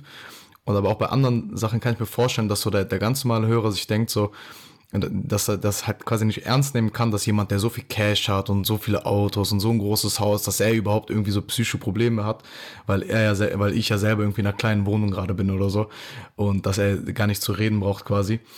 Aber ähm, ich glaube, viele sehen, also der hat ja auch das Album rausgebracht, Kanye West, dieses I Hate Being Bipolar, It's Awesome. Ähm, Killer-Album übrigens. Aber da sehen, glaube ich, Leute auch nur dieses äh, It's awesome und nicht dieses I hate being bipolar. Und ich glaube, es wird halt immer nur so auf einen Aspekt betrachtet. Und das müsste sich, glaube ich, ändern. Ja. Aber ich glaube, das ist halt auch einfach ein Thema, über das könnten wir in einem ganzen Podcast aufnehmen. Deswegen mache ich, glaube ich, einfach mal weiter, weil ich will an der Stelle nicht das Thema unterdrücken, aber aus Zeitgründen äh, hab, mit meinem zweiten Punkt weitermachen. Ich habe übrigens ganz kurz in diesem Podcast so oft Killer gesagt, ne? Wenn ihr jetzt gerade zuhört, hört wieder von neu und immer, wenn ich Killer sage, einen Shot trinken, bitte. Ey, mega gute Idee. Werde ich direkt beim Schneiden Wir liefern euch auch die Trinkspiele direkt äh, in Corona-Zeiten. ja, Corona-Zeiten. Äh, mein nächstes Thema hängt auch so ein bisschen damit zusammen, und zwar 6 9 ähm, Kennt wahrscheinlich mittlerweile jeder, selbst wenn er kein Hip-Hop hört. 6 9 kam im Dezember 2019 äh, ins Gefängnis. Zuerst hieß es, dass es bis zu 47 Jahre äh, Haftstrafe werden könnten. Im Endeffekt waren es dann zwei Jahre. Und danach kam er nach ein paar Monaten schon wieder aus dem Gefängnis raus. Äh, die Begründung war seine Asthmaerkrankung und zwar, dass er deswegen eben zu äh, Risikopatienten gehören würde und aufgrund der Situation Hausarrest bekommt. Natürlich, äh, jeder weiß ja, er kam wegen Gangkriminalität etc. ins Gefängnis und hat da auch ganz schön äh, was erzählt im Gerichtssaal, um seine Haftstrafe zu verkürzen. Und das mögen Gangs, vor allem in den USA und New York, nicht so sehr. Deswegen hätte man wahrscheinlich erwarten können, dass 6 9 ruhig ist und äh, sich irgendwo versteckt, um nicht in die Öffentlichkeit zu geraten. Aber eigentlich war genau das Gegenteil der Fall, da 6 9 eigentlich am laufenden Band am Provozieren war, andere Rapper gedisst hat, beleidigt hat, durch die Stadt gelaufen ist, mit Geld geworfen hat. Äh, da gab es auch diese eine witzige Geschichte, als er äh, neu eingezogen ist in seine Wohnung, in der er Hausarrest hatte, hat äh, er auf dem Balkon irgendwie gestanden mit seinen Haaren, die ja jeder erkennen würde, also die Colorful Hairs und wurde von seiner Nachbarin gefilmt, die das auf Instagram gestellt hat. Und das war der Grund, warum er dann direkt wieder umziehen musste, weil sofort bekannt war, wo 6 9 gelebt hat. Deswegen frage ich mich auch aufgrund dessen, oder will ich einfach mal die Frage an euch stellen, dass er ein Album rausgehauen hat, war das Ganze jetzt eigentlich eine schlaue Marketingstrategie? Oder war es einfach nur wenig intelligente Selbstgefährdung? Ich glaube, die Zahlen haben es ja gezeigt. Ne? Also ich glaube, das war ja das erfolgreichste oder schnellste YouTube-Video, was irgendwie eine Millionenmarke erreicht hat.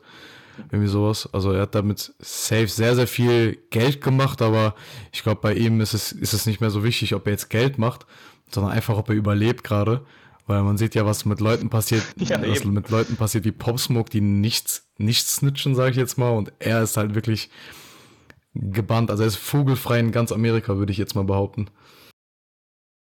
Ich ja. muss sagen, ich habe das äh, auch nur so am Rande mitverfolgt. So, ich glaube, das letzte Mal richtig aktiv über 6 9 informiert habe ich mich, als er irgendwie bei Farid Beng im Studio stand. Das war, glaube ich, noch vor diesem Prozess äh, lange, oder? Ähm, ja, ja. Von dem Album oder von Musikvideos von ihm habe ich tatsächlich überhaupt nichts gehört. Nur halt da über sein dummes Benehmen irgendwie, dass der jetzt noch den Dicken markiert und äh, sich da zur Zielscheibe macht mit seinen sechs Bodyguards, die ihn da, wenn er irgendwie Lebensmittel einkaufen geht oder so, umringen. Also ja. Ja. Wenn selbst, wenn selbst ein Manuelsen ihm NRW-Verbot gibt und sagt, will ich gar nicht wissen, was ja, in Amerika ist. ja gut, äh, NRW-Verbot ja, kriegst du ja ganz schnell bei äh, Manuelsen. Also, muss man immer aufpassen. ähm, True. Ja, äh, John, äh, dein Thema. Ja. Äh, und zwar ist es die, ja, passt ja jetzt mit Manuelsen, das ist die Euer Boy-Doku, die äh, habt ihr vielleicht geguckt, vielleicht nicht, eine vierteilige Dokumentation äh, über, ja, über Rücken im, im Deutschrap, da vor allem bezogen auf die Hells Angels. Ähm, und nach der Doku hat man echt keinen Bock mehr auf Deutschrap. Also wenn man, wenn man da sieht, okay, wer hängt mit wem und es ist halt wirklich so, ungelungen 80% der Rapper, die man kennt irgendwie aus Deutschland, haben halt irgendwie einen Hellsi oder einen Großfamilienrücken und einfach dann, dass da einem klar wird, so, ich glaube, in diesem Jahr vor allem war es halt so, auch mit Meme-Pages etc., dass das mit dem Rücken irgendwie eher als Witz angesehen wird und es ist, und es vergessen wird, was die Leute halt wirklich machen. Ähm, da finde ich es dann halt krass, dass die dann supported werden von so vielen Rappern. Ich meine, wir haben gerade eben darüber gesprochen, dass in Amerika wird ein Pop Smoke bei sich zu Hause erschossen. Wann ist sowas je in Deutschland passiert? Also in Deutschland wird halt einfach ein Problem geschaffen durch Großfamilien und äh, und Rockerclubs, was halt gar nicht existiert. Also ich, ich glaube nicht, dass ein Bushido oder so Leute hetzt auf, auf ein PA Sports, damit die den zu Hause abknallen oder so. Ja, das ist, äh, ich hatte da auch tatsächlich einen Blogartikel, so jetzt nicht über Rap und äh, so diese, also sogenannte Clankriminalität, äh, ist ja jetzt nicht genau der treffende Begriff, den man da äh, hm. nennen sollte, ähm, auf meinem äh, Politikblog geschrieben. Ähm, das ist finde ich echt ein großes Problem. Vor allem finde ich es auch ein bisschen, ich glaube, Manuelsen hängt ja immer mit so Hells Angels ab. Und ähm, der ist ja immer so ganz groß, was Antirassismus angeht. Und ich meine, die Hells Angels, die haben irgendwie in ihren Statuten irgendwie, dass keine äh, schwarzen Personen irgendwie genau. werden ja. dürfen. Finde ich halt ein bisschen lächerlich, dann sich irgendwie bei Stern TV in so einer Diskussionsrunde, äh, nee, äh, Stern Diskothek war das auf YouTube, sich in so eine Diskussionsrunde zu setzen und dann wieder mal äh, richtige Positionen zu äußern, äh, die ich ihm auch gar nicht äh, streitig machen will. Aber dann andererseits mit irgendwelchen per se strukturell rassistischen Organisationen äh, abzuhängen. Ja, lächerlich auf jeden Fall. Stimmt, aber auf jeden Fall danke für die Doku-Empfehlung. Ich habe sie äh, noch nicht gesehen.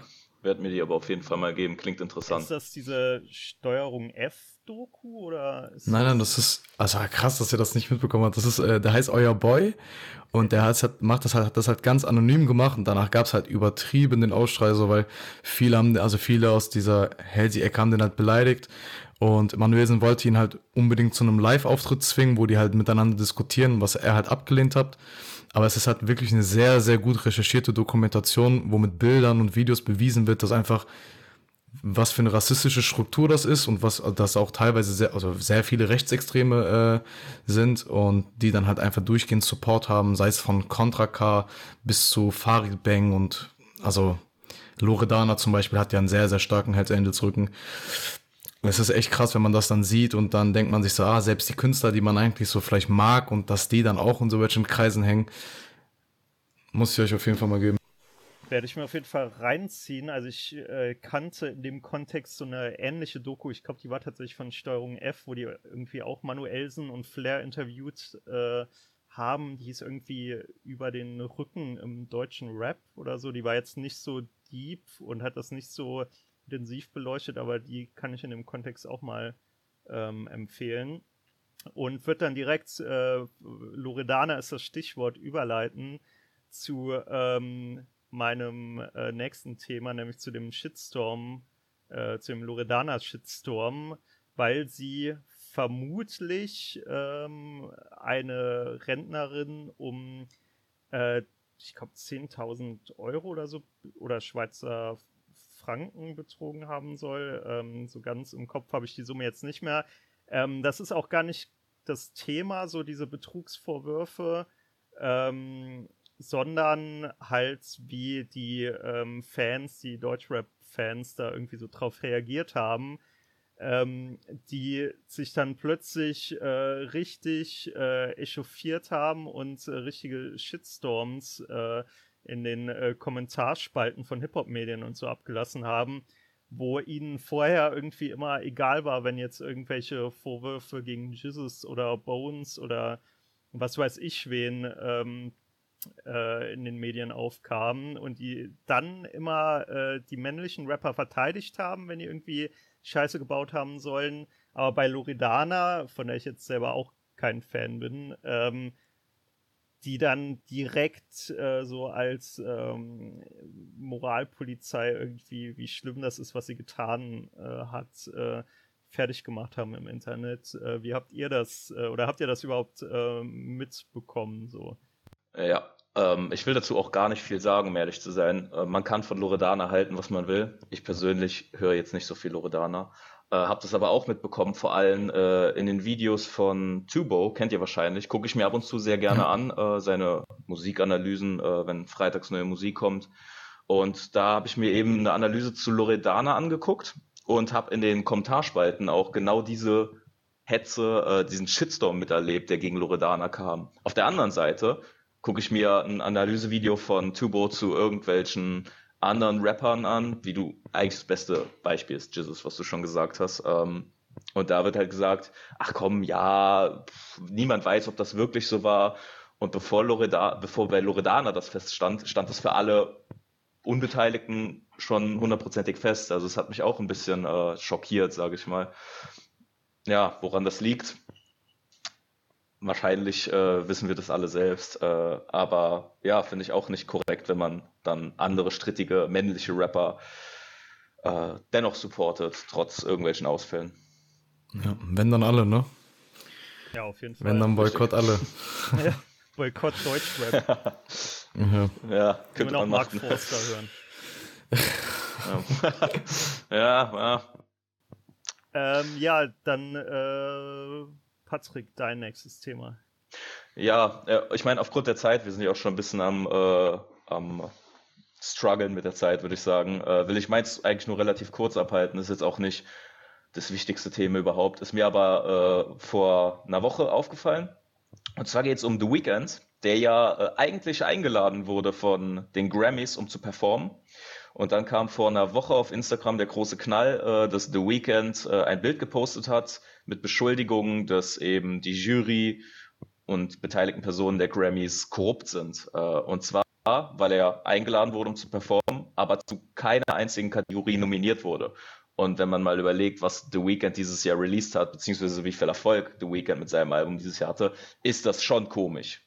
Vor allem, weil ähm, die Grammys wollten eigentlich einen Exklusivauftritt von The Weeknd in 2021. Der wiederum hat aber auch beim Super Bowl äh, zugesagt, die Halbzeit, in der Halbzeitshow Show zu performen. Deswegen könnte man sich hier an der Stelle schon fragen, hm, sind die äh, zuständigen Personen hier vielleicht sauer, weil sie keinen Exklusivauftritt mehr erhalten? Was mir aber auch aufgefallen ist, an der Stelle ist allgemein, Künstler aus äh, dem Bereich Hip-Hop werden relativ wenig beachtet. Ähm, ich glaube, zum besten Hip-Hop-Song war Lil Baby tatsächlich nominiert mit dem Song, den ich eben schon genannt habe, äh, aber in keiner anderen genreübergreifenden Kategorie. Und ich glaube, der einzige Hip-Hop-Track, der bei den Grammys nominiert wurde, genreübergreifend, war von Post Malone Circles.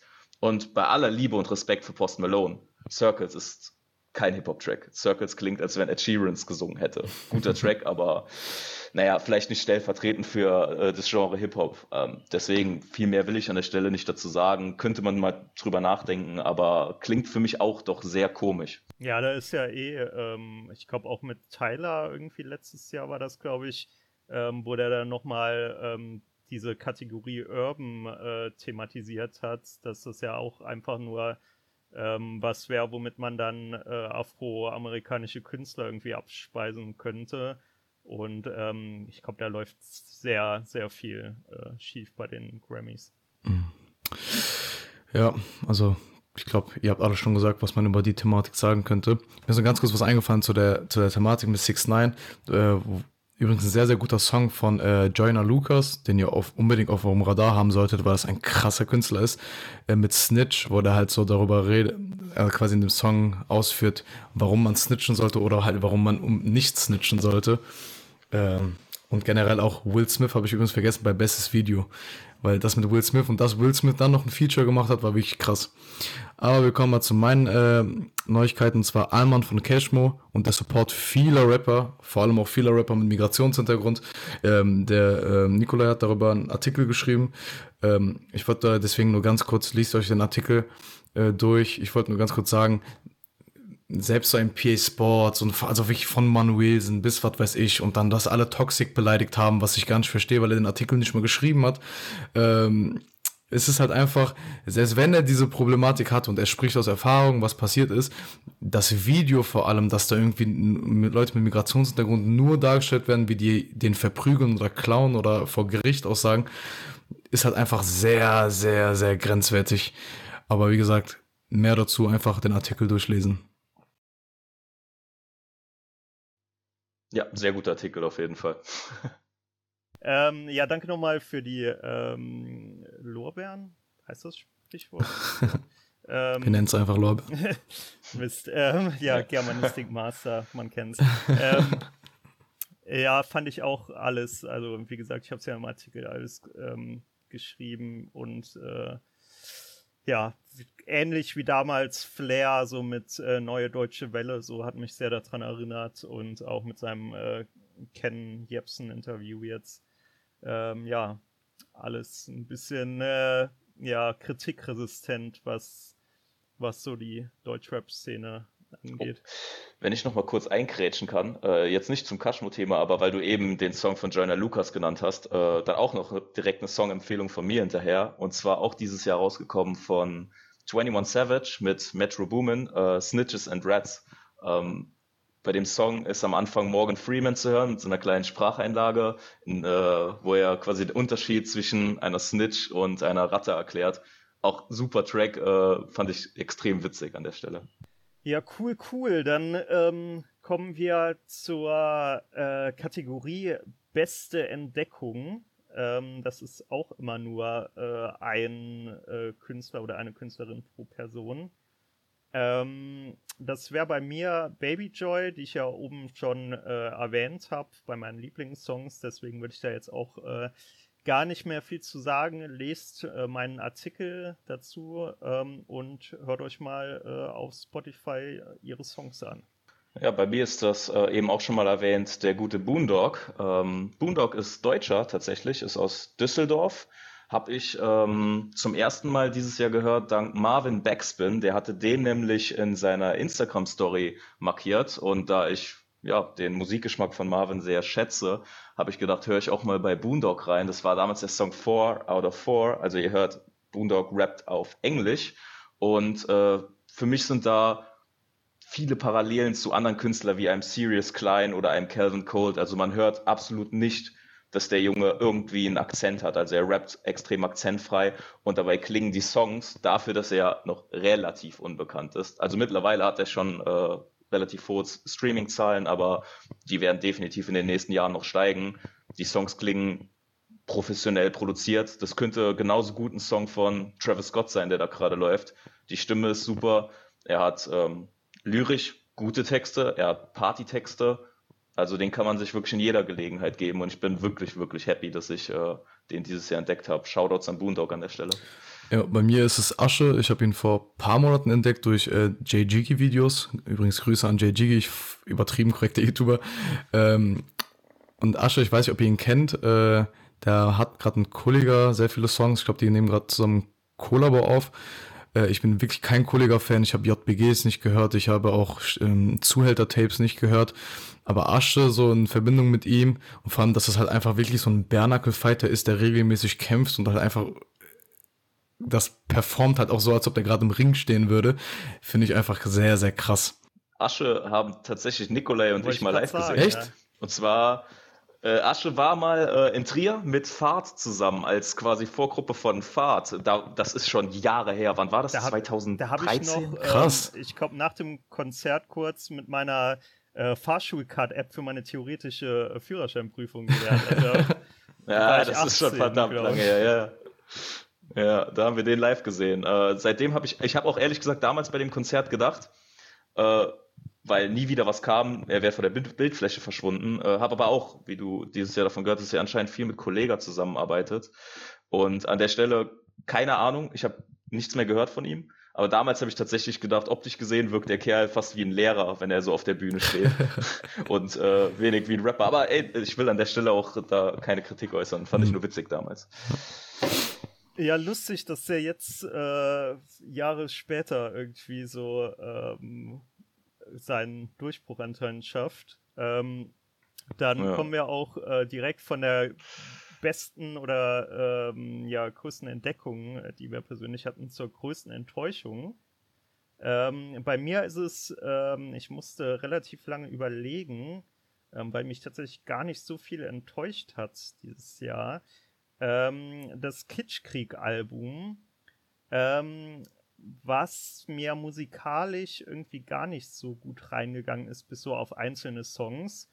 Ähm, und halt die Künstlerauswahl, wo die ja dann auch äh, sehr viel Kritik äh, erfahren mussten. Zum Beispiel, dass man da auf einem Song Wipes Cartel, äh, jamaikanischen Dancehall-Künstler, und äh, Bones äh, drauf macht, der jetzt in der Vergangenheit auch äh, nicht dadurch aufgefallen ist, dass er irgendwie sich für äh, Feminismus interessiert, sagen wir es mal nett so. ähm, und Wipes Cartel ist halt verurteilter Mörder und sitzt äh, lebenslang im Knast. So, ähm, weiß nicht, ob das so cool ist da. Und äh, später ist ja dann noch hinzugekommen, dass äh, Jamule, ähm, der mit dem Track, ähm, ah, jetzt habe ich vergessen, wie der Track heißt, unterwegs, unterwegs. genau mit diesem äh, Seed, äh, Remix, nenne ich es mal, den ich tatsächlich ein, als einen von den stärkeren Songs vom Album ähm, klassifizieren würde und auch sehr gerne gehört habe, dass er ja dann mit so mega dem äh, rassistischen Video aufgefallen ist und sich bis heute auch nicht, er hat sich zwar entschuldigt, aber nicht in einer Art, äh, wo man äh, denken würde, dass er äh, kapiert hat, was überhaupt das Problem ist. Und dann kommt noch hinzu, äh, Nena, ähm, wo ich erstmal auch nicht weiß, warum, also rein musikalisch, warum man Nena irgendwie auf sein Album packen sollte. Und die dann später auch noch irgendwie so ganz komisch esoterisches Zeug auf Instagram geschwafelt hat, wo dann äh, Xavier Naidoo noch drunter kommentiert hat und äh, sie ihm dann noch irgendwie so ein Herz-Emoji äh, drunter gepostet hat. Äh, ja, also weiß nicht. Dann, dann doch lieber wieder ein äh, reines Trettmann-Album, äh, wo äh, Kitschkrieg nicht äh, die freie Auswahl haben, was Künstler angeht. Ja, bei, bei mir ist es tatsächlich ähm, einerseits die Kianush und PA Sports Collabo, die dieses Jahr rauskam, Crossover, wo die musikalisch ja versucht haben, eine komplett andere Richtung zu gehen und das war wirklich für mich so schlecht. Also ich habe wirklich versucht, jeden Song mir zu geben, weil ich einfach die Kombination und beide können halt rappen. Okay, Kianush, die ist ja auch negativ aufgefallen mit diesen, ich habe mies recherchiert Video, falls ihr das gesehen habt dass die Erde flach ist und die Mondlandung alles gefaked ist. Also Doch. sehr, ja. sehr witziges Video. Ähm, aber Keanu und PS Sports haben halt mit Desperados damals auf jeden Fall eine Kollabo rausgehauen, wo beide bewiesen haben, dass es einfach krasse Rapper sind. Und dieses Crossover war halt einfach irgendwie äh, fehlgeschlagen. Deswegen finde ich es halt gut, dass PA Sports jetzt zurückkommt mit zu seinem alten Rap. Der hat jetzt die ersten Singles veröffentlicht, äh, wo der so quasi aufräumt mit der Straße. Das ist sehr gut gemacht. Und die zweite Enttäuschung, vielleicht direkt mal hinterher, ja, wenn ich noch eine zweite machen darf, ist Bushido, weil irgendwie hat er dieses Jahr, ich erwarte immer noch sehr viel von ihm und es sah dieses Jahr so aus, als ob er Tracks raushauen würde, das Album irgendwie rauskommt und er hat ja angefangen, Leute zu dissen, wieder mit Namen, was ich halt irgendwie immer witzig finde, wenn Bushido das macht. Und seitdem ist einfach in nix mehr gekommen. So. Also er hat den Song mit Yuri noch rausgebracht, äh, 2003, und seitdem ist irgendwie nichts mehr gekommen und irgendwie sinkt seine Ernstzunehmbarkeit für mich jeden Tag mehr. Ähm, äh, war das dieses Jahr, dass das äh, Carlo Cooks-Nutten Album mit äh, Animus rauskam oder war das schon letztes Jahr? Ich glaube, das war ich letztes Jahr. Das ja. ja. ich habe äh, bei Bushido noch in Erinnerung, der hat irgendwie ja Corona gehabt äh, mhm. und dann hat er auf Instagram irgendwie so ähm, so ein Vlog quasi gemacht, wo der ist so mega geil, wo der irgendwie so jeden Tag so 10, 12 Minuten hochgeladen hat, ähm, wo er dann irgendwie am Esstisch sitzt, seine Kinder machen Hausaufgaben. Mhm. Ähm, er ähm, fragt die dann ab und zu mal äh, aus, irgendwie, was die Lösung jetzt für irgendeine Aufgabe ist. Und er ist einfach mega der spießigste ähm, Familienvater, den man sich vorstellen kann. Ähm, hat mich tatsächlich sehr amüsiert. ähm, fand ich aber auch, äh, hat ihn ein bisschen in meiner Sympathieskala wieder äh, nach oben bringen lassen, auch äh, mhm. wenn äh, ich trotzdem denke, dass der wahrscheinlich nicht so der geilste Mensch ist, so im zwischenmenschlichen Umgang.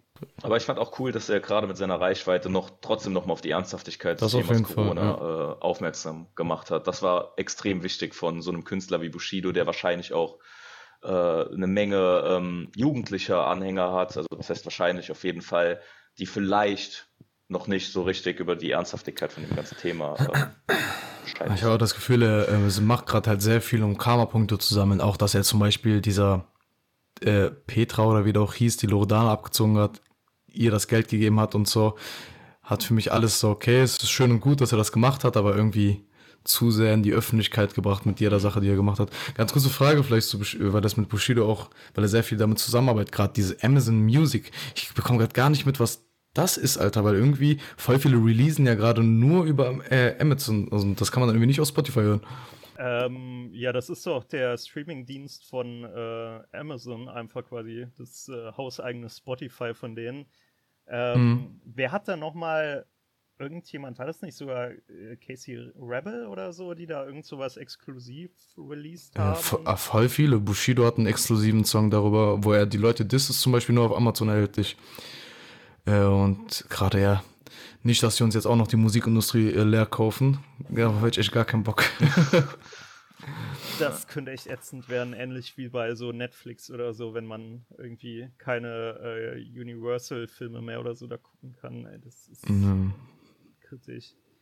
Ähm, ja, das war's eigentlich auch schon mit ja, ich glaube, so, ich muss noch einmal ran. Ich, ich habe äh, noch gar nicht mein äh, Album genannt, weil wir gerade noch ein bisschen über Bushido geredet haben. Aber ich bin relativ schnell fertig. Ähm, mich ärgert ehrlich gesagt, dass ich Kitschkrieg nicht genannt habe, weil ich habe relativ viel erwartet von Kitschkrieg tatsächlich. Und im Endeffekt fand ich nur den Rin Savage äh, Track Killer. Also an der Stelle, der Song ist wirklich sehr nice, ja, aber gut. alles andere ähm, war schwach bis mittelmäßig habe ich halt nie wieder gehört. Ähm, ich habe hier Future und Lil Uzi genannt, ähm, die ja schon vor ein paar Monaten ihr Collabo-Album angekündigt haben mit zwei Tracks. Äh, das waren damals Over Your Head und Patek. Die Tracks waren super nice und äh, da ist in mir auch die Hoffnung gestiegen, dass wenn beide ein Album raushauen, weil ich feier Future, ich feier Lil Uzi, dass es vielleicht sogar das Album des Jahres werden könnte. Dann ist es vor zwei Wochen oder so erschienen und es wirkt wie ein unfertiges Album. Das Cover äh, hat man rausgefunden, ist im Endeffekt tatsächlich einfach nur ein Google-Bild, äh, was sie gegoogelt haben und irgendwie ein bisschen bearbeitet haben. Die, die Songs klingen absolut bis auf zwei Ausnahmen unfertig. Außerdem klingt das Album tatsächlich wie Lil Uzis Album Eternal Attack, was er dieses Jahr rausgebracht hat. Das bedeutet, Lil Uzi ist auf dem Album schon gut, passt zu ihm, aber Future stinkt auf dem Album total ab. Also da habe ich mir definitiv mehr erwartet, aber das war es auch an der Stelle schon von mir. Ja.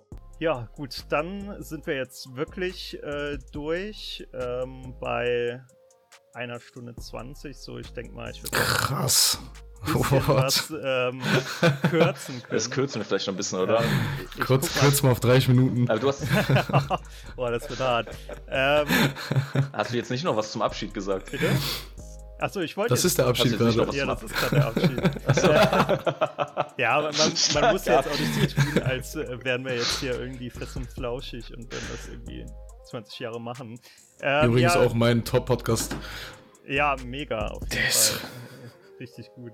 Ähm, ja, schön, dass ihr zugehört habt bei unserem ersten äh, Podcast, äh, Rapvocado Podcast Versuch, den wir jetzt einfach mal den äh, Rapvocast genannt haben.